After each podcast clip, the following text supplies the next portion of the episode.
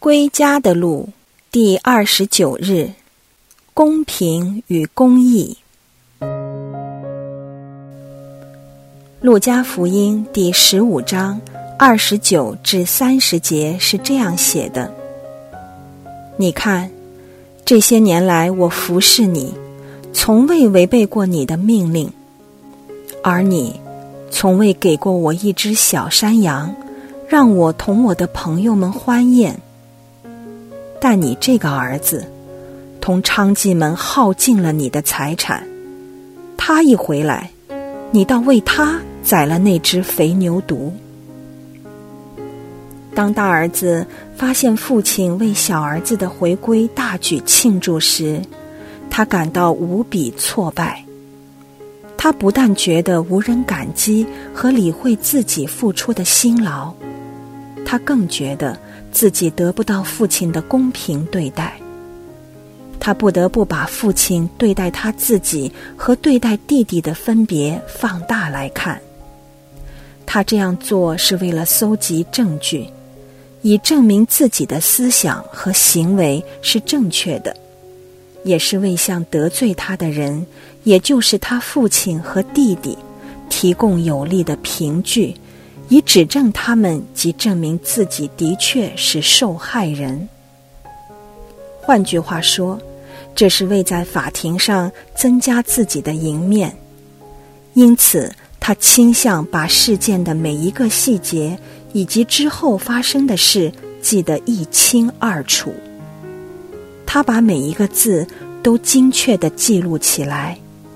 他尝试用有利他自己的角度去分析事情，不断在他们的说话和行动里找错处，以归咎于他们。这就是为什么大儿子尝试提醒父亲发生了什么事，仿佛父亲忘记了或不知道自己在做什么。为了使理据更有说服力。使辩护理由更强，他对父亲和弟弟行事的意图做了不少假设，并以有利自己的角度去解释一切。这些行为在那些相信自己是受害者或认为公益得不到伸张的人身上都是很常见的。事实上。我们很多时都倾向把公平和公益混淆。公平这概念本身是主观而相对的。当讨论何为公平时，我们很多时都会偏袒其中一方，极少机会能以持平和客观的态度去表达。对一方的公平，常常是对另一方的不公平。如果对任何一方有所偏袒的话，又如何有公平可言呢？天主教教理是这样定义义德的：义德是伦理的德行，在于依循恒久和坚定的意愿，给予天主和敬人所应得到的。敬人所应该得到的，与他们的需要和利益有密切关系。如果我们拥有这个概念的话，我们就不会倾向只保护自己的利益。我们若以这样的新眼光去理解和行使公义，我们就能被提升，没那么容易去审判别人，同时亦能把眼光放远一点，使我们能从种种出现在大儿子身上的束缚和枷锁中释放出来。这样。我们就较容易以父亲，也就是施予者的角度去看事情。此外，我们所得到的恩宠和各种礼物，都是天主无条件的赐予的，他们都不是赚回来的，当中并不存在交易，故此这些恩宠和礼物都是我们白白领受的。由于是白白领受。我们不应把目光放在施予者做出选择时背后的逻辑。我们固然无法理解，也无权过问他的决定。每当我们领受这些礼物时，我们都不应质疑施予者怎样处理和分配他所拥有的东西，他有充分权利去决定怎样运用他所拥有的。马窦福音第二十章中，葡萄园佣工的比喻可以帮助我们掌握这一点。比喻讲述一个慷慨而慈悲的家主，给那些只工作了一小时的工人与那些工作了一整天的工人同样的工资。这个比喻相当富争议性。家主和工作了一整天的工人所代表的两方争持激烈。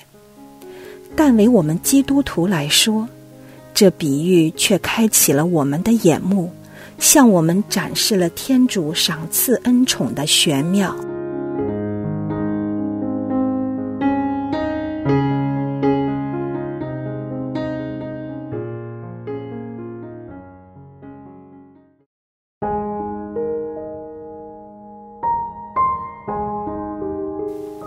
你。有没有倾向去把别人如何得罪自己的一切牢牢的记下来？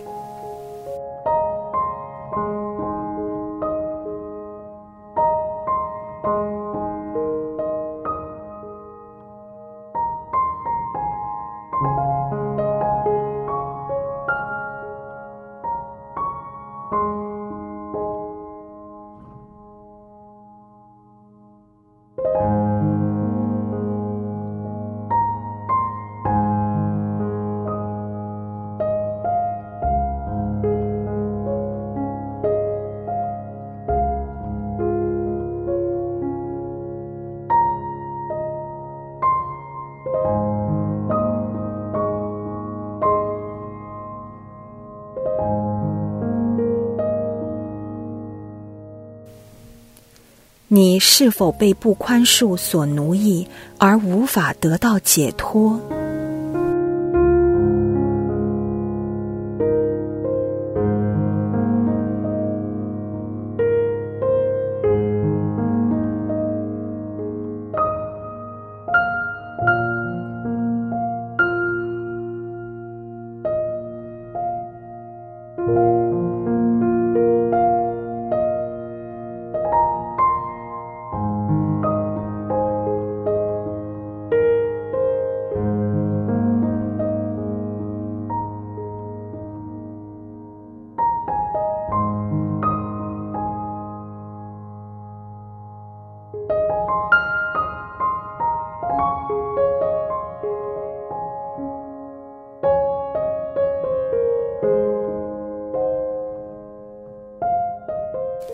你希望天父把你从不宽恕的牢狱中释放出来吗？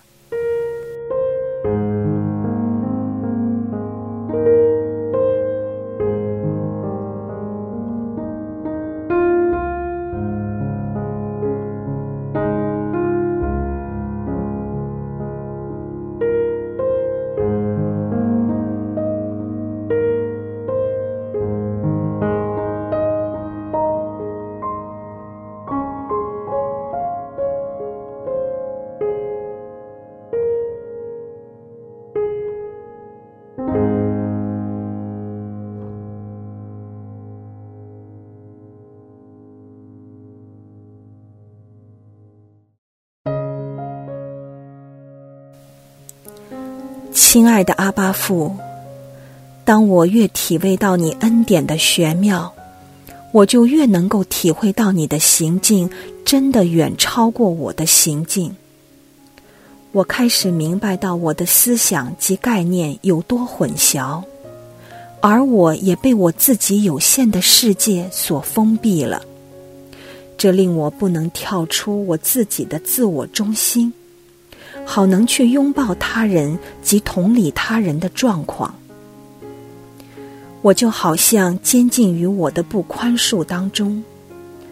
主啊，是你的明灯照亮了我，求你给我再做一颗纯洁的心，求你使我心重获牢固的精神，求你不要从你的面前把我抛弃。不要从我身上将你的圣神收回。以上所求是靠我们的主耶稣基督。阿门。愿光荣归于父、及子、及圣神。起初如何，今日亦然，直到永远。阿门。